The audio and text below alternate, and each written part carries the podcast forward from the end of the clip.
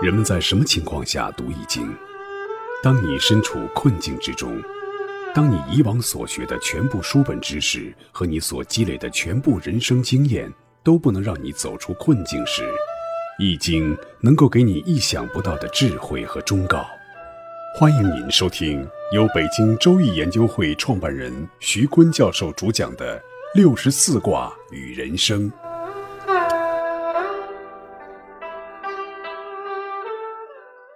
亲爱的听众朋友，大家好，我是北京周易研究会创办人徐坤。今天我带您走进周易殿堂，主讲六十四卦与人生。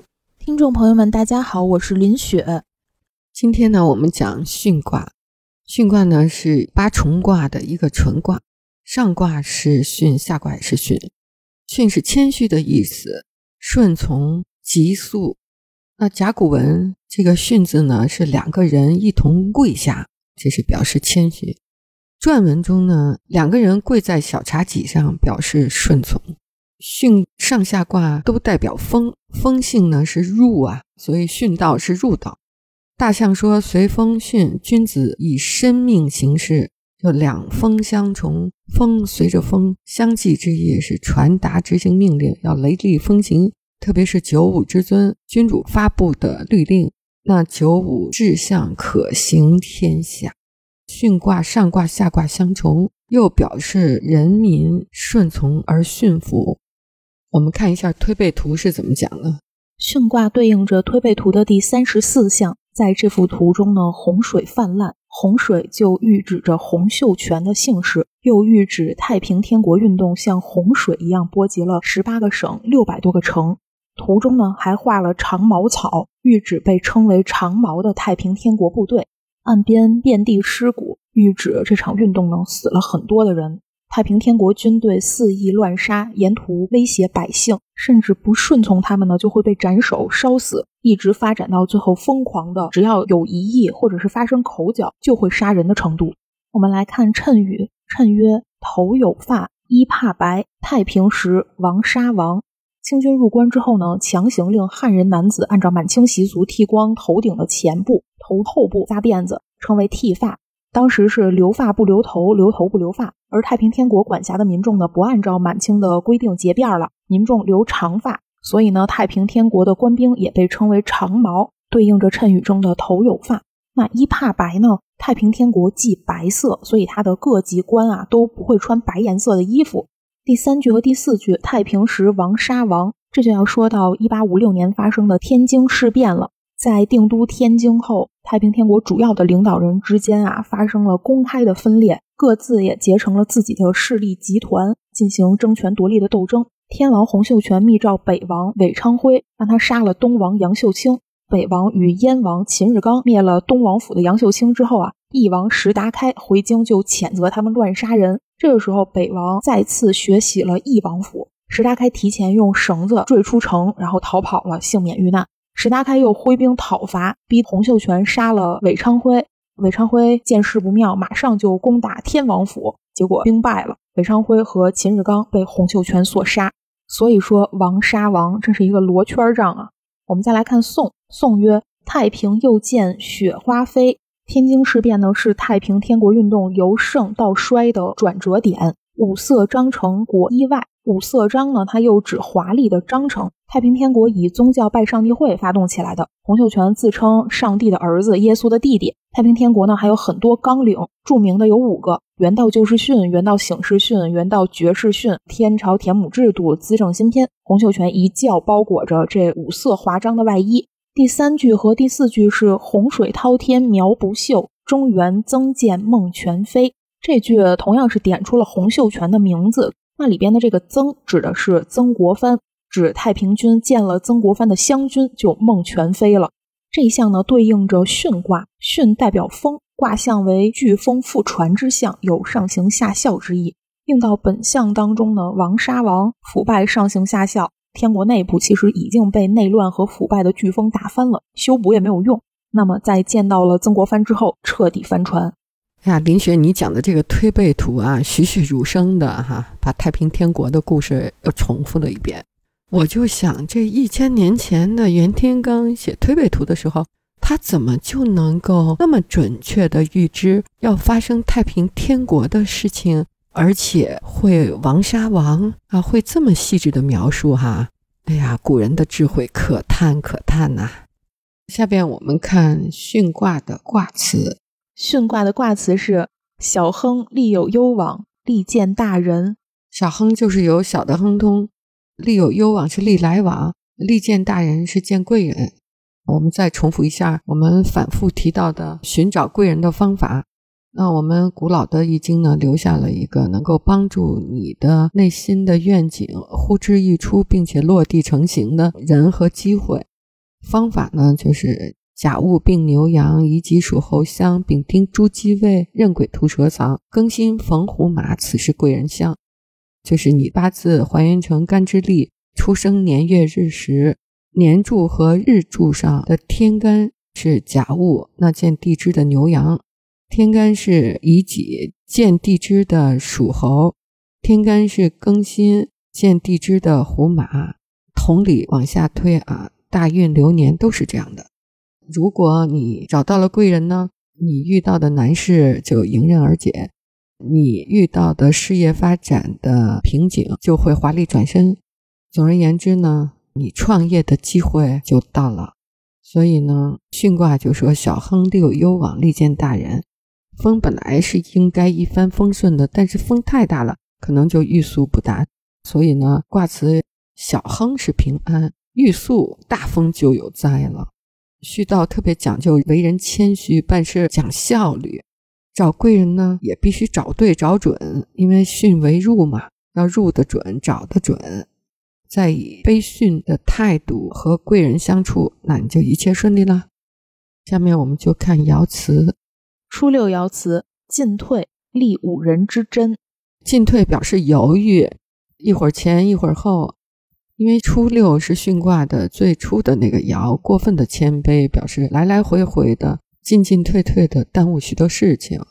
而且呢，初六还是阴爻在阳位，位不正，还在最下方。就想着柔之又柔、缺乏信心、不果断的人，因此才表现出行为上的进进退退。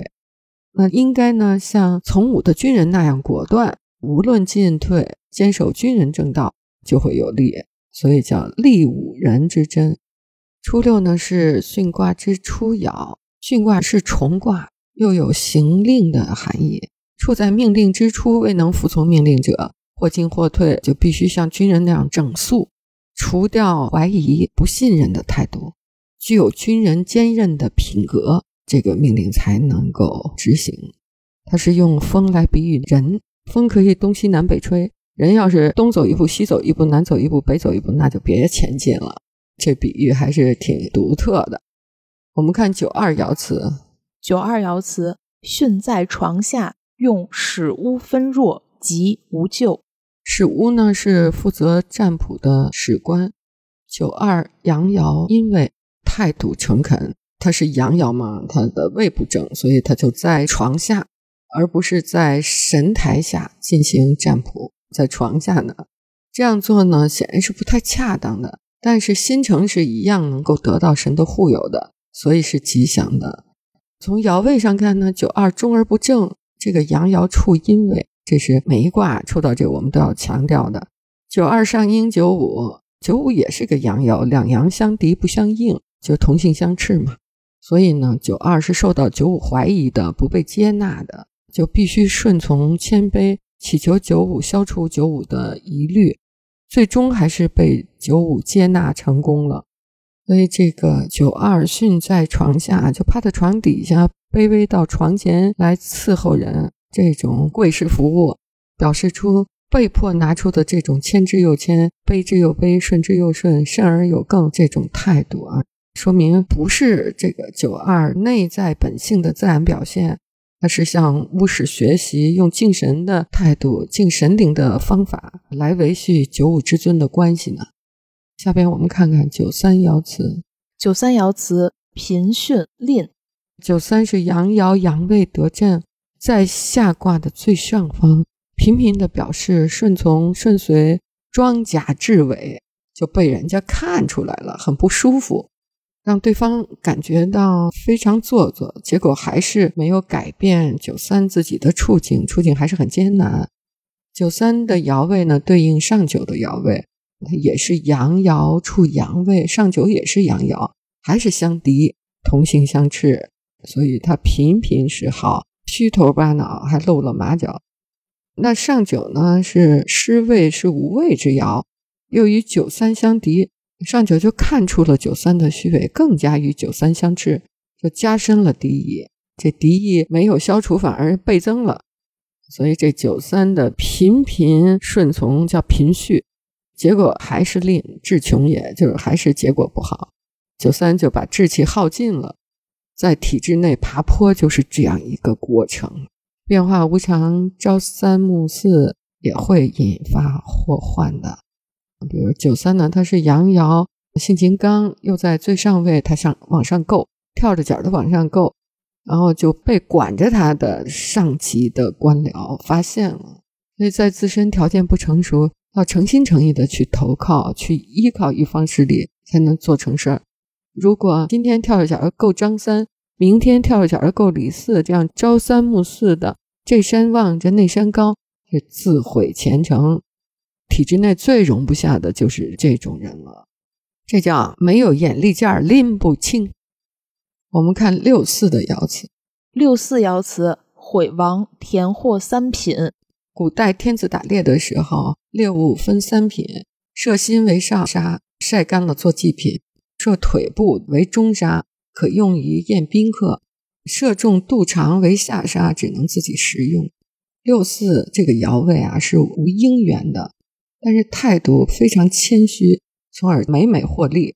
六四是阴处阴位，至柔得正，但是不得中，与初六不应，还相敌，都是阴爻嘛，同性又相斥了，因此呢就产生遗憾。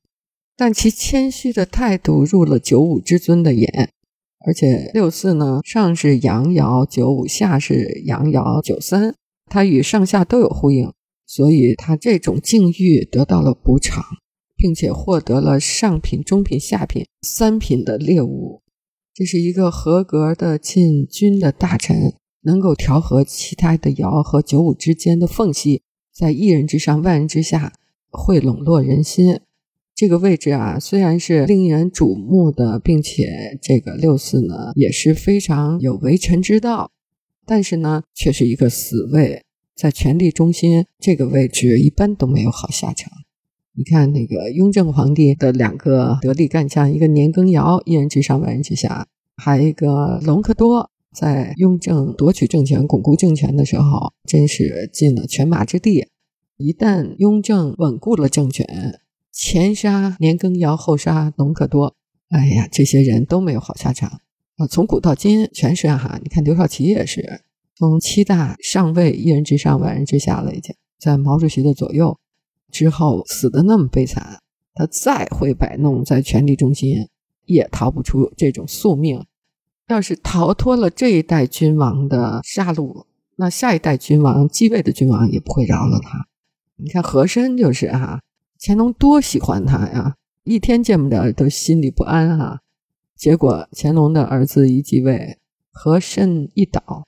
嘉庆之宝，羡煞和珅充了国库，这样感叹来感叹去，还是做一个老百姓好啊！